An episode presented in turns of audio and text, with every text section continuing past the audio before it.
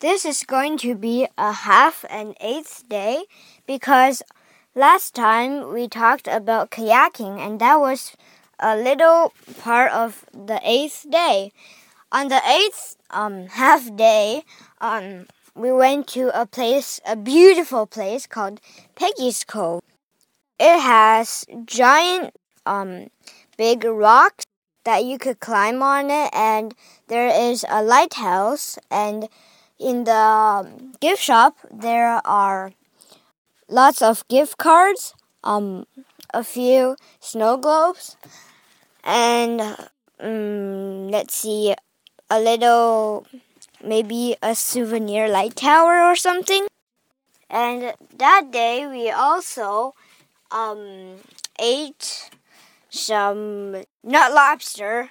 Um, I I didn't dare to eat lobster from the day I got a stomach ache on. And we ate salads um, in the restaurant, restaurant, and then went to hotel to sleep. And see you on the ninth day.